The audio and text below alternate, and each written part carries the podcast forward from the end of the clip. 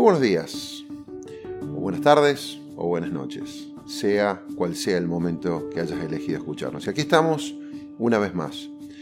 Emprende con propósito, emprende con propósito. Hemos decidido ponerle como título a este canal, a este ciclo de podcast.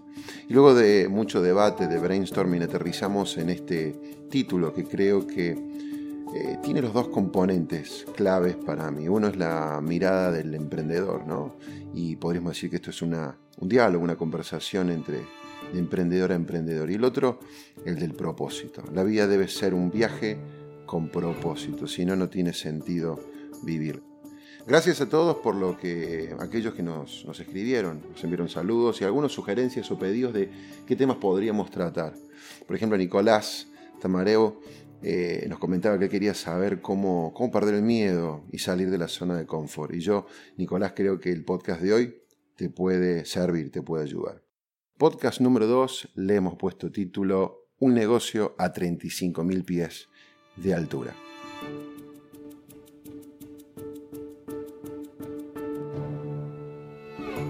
Una de mis pasiones y hobbies es viajar. Lo disfruto mucho, me encanta viajar y reconozco que es un tanto a veces agotador, pero en términos generales lo disfruto muchísimo.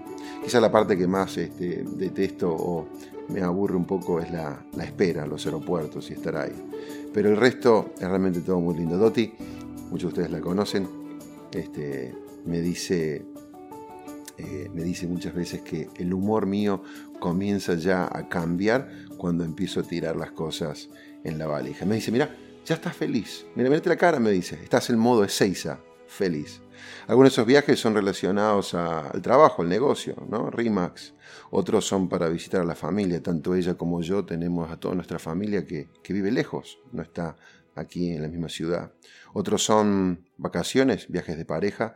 Y hay otros al final que hacemos quizás separados para visitar y también este, a nuestros amigos. Hace algunos años, creo que más o menos cuatro años, empecé a, llevar una aplicación en el celular que me, que me, encanta. Los que me conocen saben que soy un gran fan de los paneles de control, la, data, la información.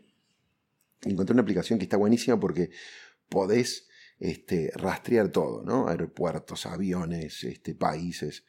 Y hoy en día hago alrededor de 200.000 kilómetros por año. Paso unas 270 horas en aviones y aeropuertos. ¿no? Eh, me conozco las, las, siglas de los aeropuertos, este, eh, las mejores opciones de ruta, etcétera, etcétera, etcétera. Y voy agarrando así el lenguaje de la aviación un poquito y me, y me, y me divierte. ¿Quién sabe? Quizás algún día termino sacando licencia para volar. Crosscheck en report, dicen muchas veces, ¿viste? Habrás escuchado ahí antes de, despegar. Y a partir de estas vivencias personales, empecé a descubrir como que paralelismos entre la aviación y nuestro negocio o nuestras vidas. Y de eso se trata este podcast.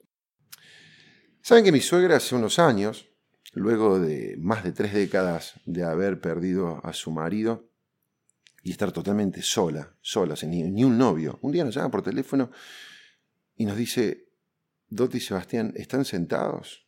¿Qué pasó? Le pregunto yo, ¿no? Me voy a casar. No, dije yo, imposible. Mi suegra se va a casar a esta edad, ochenta y pico años. Pero no, resulta que se casó con Marty. Marty, este nuevo suegro que tengo ahora, fue piloto durante más de, no sé, casi 40 años en Northwest. Entonces ahora cada vez que nos vemos y cuando nos encontramos o nos viene a visitar o allá, eh, disfruto mucho de, sus charlas, anécdotas, de esos años volando y aprendo un montón. Eh, me acuerdo que cuando nos pusimos a charlar por las primeras veces le, le conté una historia de un viaje que hicimos con Doti y que quedará para el recuerdo. Hace aproximadamente unos seis años no teníamos un compromiso en el interior del país, en, Córdoba para ser más preciso. Y teníamos un vuelo ese día, todo listo, ¿no es cierto?, todo programado, y de pronto nos enteramos que había un paro y no podíamos viajar. Pero Doti, ¿no es cierto?, nuevamente ustedes la conocen, quienes la conocen saben cómo es la, la socia esta, eh, me dice, tenemos que ir. Me mira con esa, viste, mirada pícara así que tiene ella, loca, y me dice, en helicóptero o en avión. le digo, ¿what? ¿De qué estás hablando? Es una locura. ¿Cómo vamos a hacer eso? Pero bueno, una locura más a la lista de estos dos emprendedores. Y allá fuimos. Fue una experiencia que nunca olvidaré. ¿Viste esa imagen que estábamos acostumbrados a ver en las pelis? Que vos llegás y te están esperando una zafata divina, rubia, dos pilotos, acá un catálogo de modelos, y ese jet lustrado y pulido, ¿no? A veces hasta hay un auto de alta gama al lado. Bueno, ¿viste eso? Lo nuestro no fue así, nada que ver. Entonces llegamos y esa imagen se evaporó rápidamente cuando vi la avioneta. Y ni les voy a contar cuando empezamos a carretear por la pista para despegar. Mira, para empezar la avioneta era como, ¿se acuerdan la época del rastrojero? ¿No? Era un rastrojero con alas. Estaba como un poquito bastante amortizado el avioncito este. Recuerdo que cuando el piloto cierra la puerta, ¿no es cierto? Era como, me hizo acordar un poco el 404 de mi abuelo. Hasta se podía, daba la sensación de que quedaba un pequeño aire de luz, ¿no es cierto? Ahí en la puerta. Todo mucho más eh, ruidoso, ¿no? Porque motores a hélice, una cabina más pequeña, íbamos más lento. Yo le había preguntado cuánto tiempo teníamos que llegar, sí o sí, a este compromiso. Y él me había dicho, más o menos calculale dos horas. Y, yo entonces veía que el tiempo pasaba, seguíamos arriba le pregunto, ¿cuánto falta? No, mira, hay, mucho viento de frente, casi tres horas nos llevó llegar a Córdoba.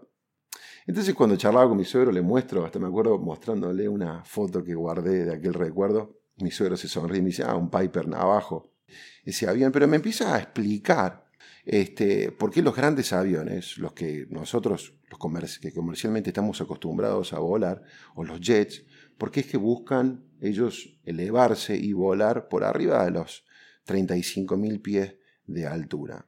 Entonces yo le, pregunté y tuvimos una, empezamos a, conversar y echarle, digo, ¿cuál es la diferencia? ¿No? ¿Por qué es que se siente tan diferente? Claramente, digo, yo el tamaño me imagino que es una de esas diferencias. Me dice, el tamaño por supuesto que es algo que tiene que ver, pero, y acá está uno de los primeras lecciones, ¿no? Me dice, la altura es la diferencia más grande. La altura es la principal diferencia. El avión entre más arriba vuela, menos combustible consume y más rápido va, porque allá arriba, a esa altura, hay menos resistencia. Por eso cuando despegamos buscamos llevar el avión bien arriba. Y ahí, mientras que yo lo escuchaba, dije, mira qué parecido es a nuestro negocio, ¿no?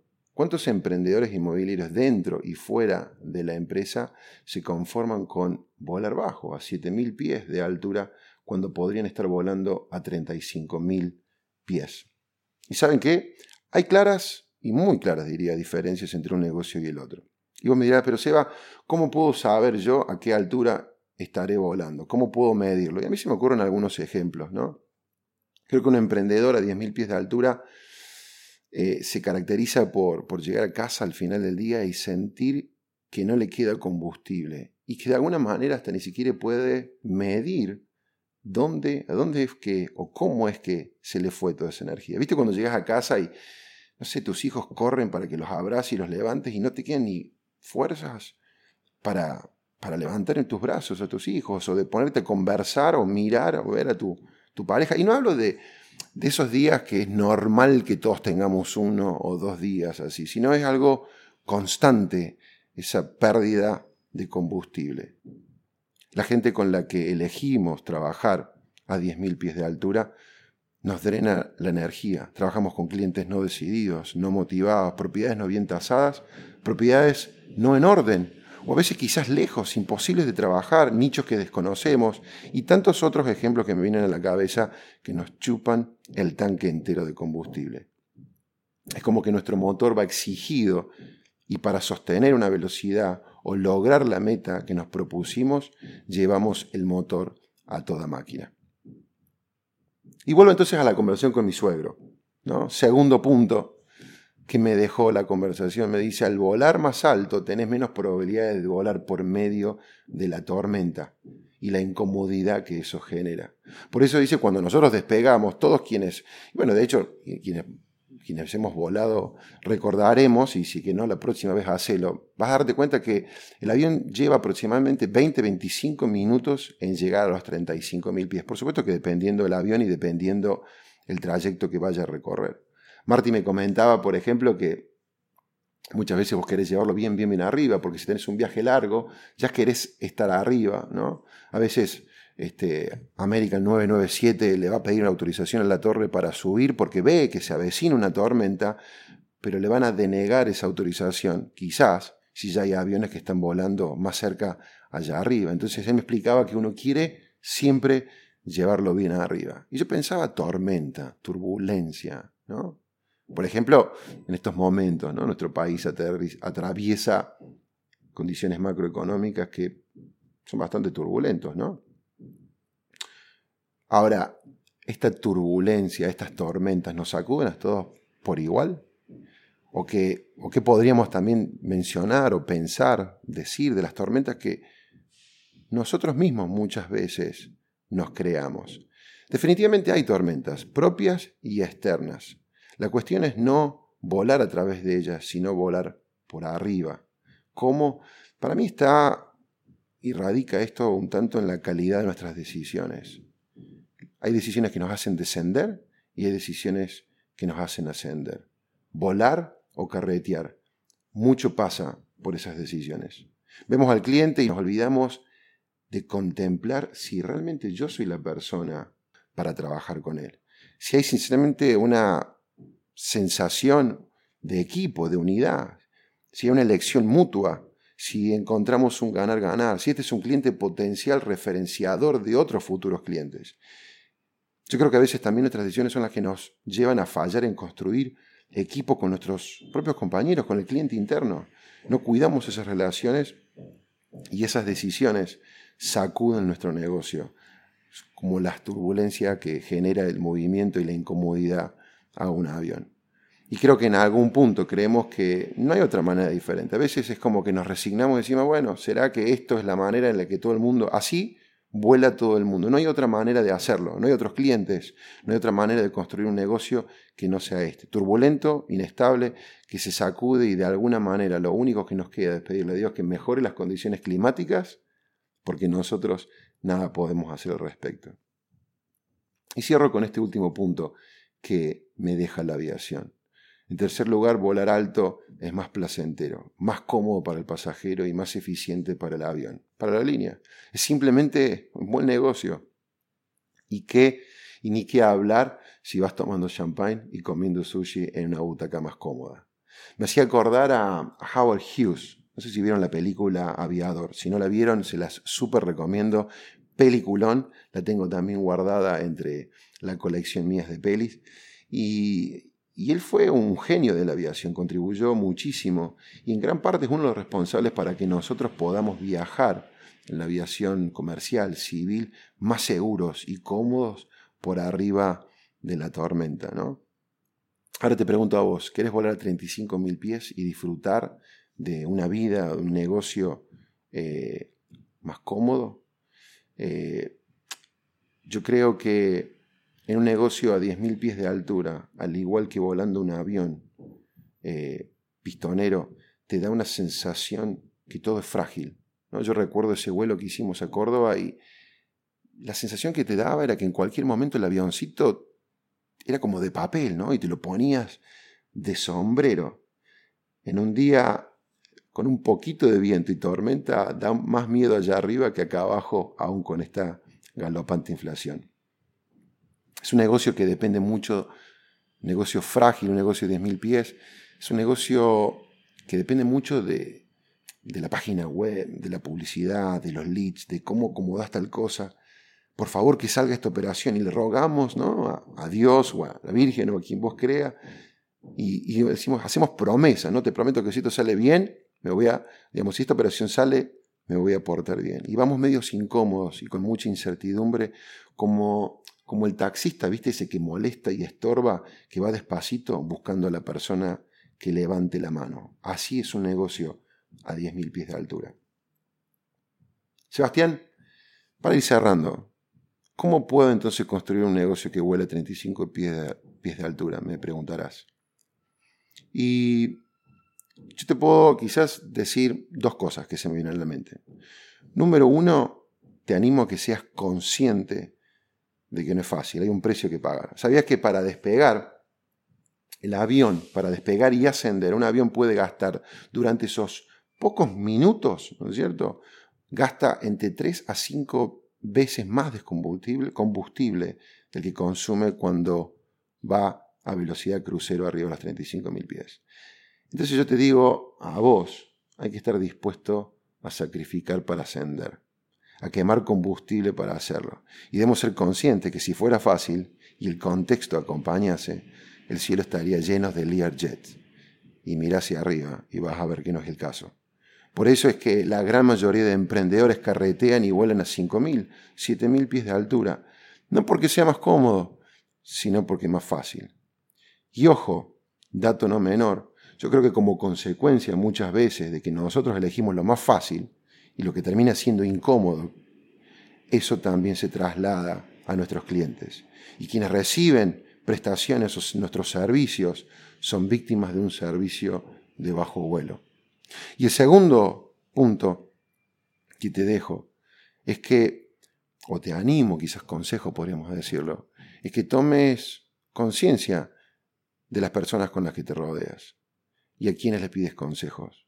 Para elevar nuestro vuelo y nuestro negocio, a mí me parece que debemos rodearnos de personas cuyas conversaciones, negocios y vidas estén por arriba de las 35.000 pies de altura.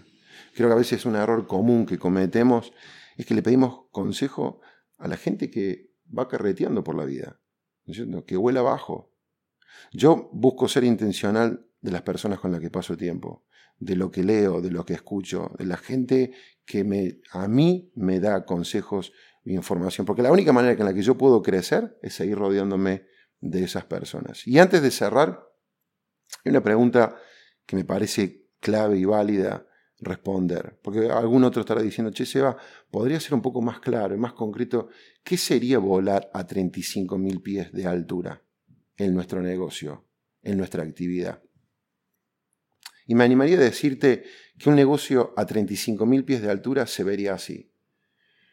Número uno, no te pasás gran parte de tu tiempo persiguiendo o cazando, entre comillas, clientes. La gran mayoría de tus clientes regresan y te recomiendan porque estás, están fascinados con tu servicio. Me atrevería a decirte que más del 60 probablemente por ciento de tus clientes son así. Elegís a tus clientes, no a las propiedades, sino a tus clientes. Sabes decir que no. Y vaya si no hay poderosa palabra que el no. Qué fuerte que es. Trabajas con la gente que querés, no con la que podés. Generás económicamente más de lo que necesitas y podés ahorrar o invertir para el día de mañana. Te podés tomar vacaciones con tu familia, disfrutar de estos gustos. Y diría que otra característica de un negocio de alto vuelo es que tiene piloto automático. Las cosas salen un poco más fáciles, sistematizadas, podés prevenir por sobre todas las cosas, disfrutas lo que haces. Te sentís en tu salsa, vas cómodo y liviano. Eso es, a mi criterio, un negocio a 35.000 pies de altura. En RIMAX creo que tenemos las herramientas y los instrumentos, el material necesario para que cada uno de nosotros pueda volar a esa altura. Lo que nos resta y lo que queda es que cada uno de nosotros tomemos decisiones que nos permitan construir un negocio sano estable y sustentable a 35.000 pies de altura. Animate a brindar un servicio inmobiliario a grandes alturas. Y como dice esa frase que yo he escuchado tantas veces, hay poca competencia en la milla adicional, en la aviación a 35.000 pies de altura, gracias a que hay menor densidad en el aire y como consecuencia hay menos resistencia, la vida y el negocio puede ser mucho más cómodo y más divertido. Hasta la próxima. No se olviden de escribirnos y enviarnos sus ideas, sus consultas al podcast rimax.com.ar. Nuevamente, un placer poder compartir este espacio con cada uno de ustedes. Adiós.